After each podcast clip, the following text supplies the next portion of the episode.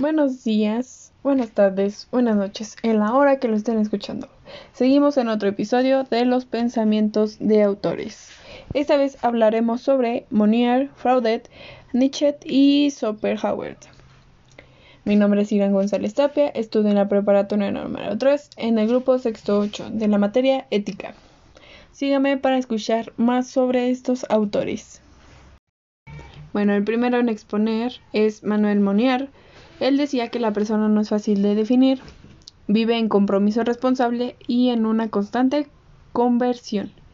También en un absoluto respeto de cualquier otra realidad material o social y cualquier otra persona. Él pensaba que el personalista es una doctrina que afirma el primado de la persona humana sobre las necesidades materiales. También el personalismo coloca el valor espiritual en el corazón mismo en la realidad humana. Esos son algunos pensamientos que él tenía.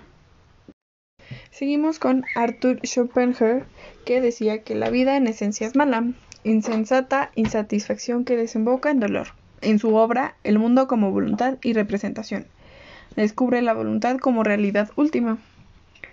La voluntad decía que es una fuerza vital, persistente, espontánea, de imperioso deseo como también la esencia misma del hombre es la causa universal del hombre y de las cosas. Como también su lema decía, la voluntad es voluntad de vivir. La vida es oscila como un péndulo entre el dolor y el aburrimiento.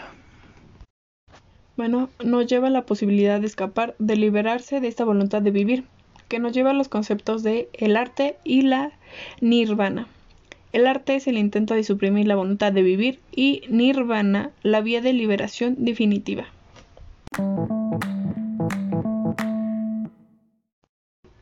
Bueno, y seguimos con Friedrich Nietzsche. Él tenía una mentalidad compleja, influencia de Schopenhauer y Wegner. Eh, tenía la diferencia entre los conceptos de dionisiaco y apolineo. Dionisiaco es impulsivo, excesivo, desbordante, afirmación por la vida. Apolineo es serenidad, claridad, medida, racionalismo, imagen clásica. Bueno, y también tenía el concepto de entorno-retorno, que es parte de la pérdida de la fe en Dios, inmortalidad del alma.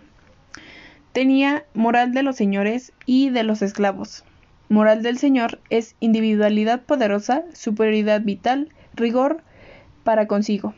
Moral de los esclavos son débiles, miserables, degenerados, falta de confianza en él, la vida. Bueno, y para concluir, tenemos al autor Sigmund Freud. Nace en Moravia el 6 de mayo de 1856. Se traslada a Viena en 1859, donde realiza todos sus estudios para graduarse como médico.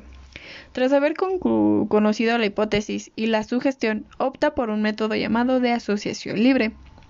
En 1910 se funda la Asociación Psicoanalítica Internacional. Escritor eh, desde 1893 hasta 1928, periodo donde aparecieron sus obras como Historia del movimiento psicoanalítico, Teoría sexual, entre otras. En su síntesis doctrinal, descubrió con Bregware que el método liberador consistía en llevar al enfermo a exteriorizar, en su conducta o en sus palabras, sentimientos que hasta entonces habían permanecido ocultos. Bueno, y me despido. Como siempre, espero que les haya servido un poco los pensamientos de estos autores y nos seguimos oyendo en la próxima. Hasta luego.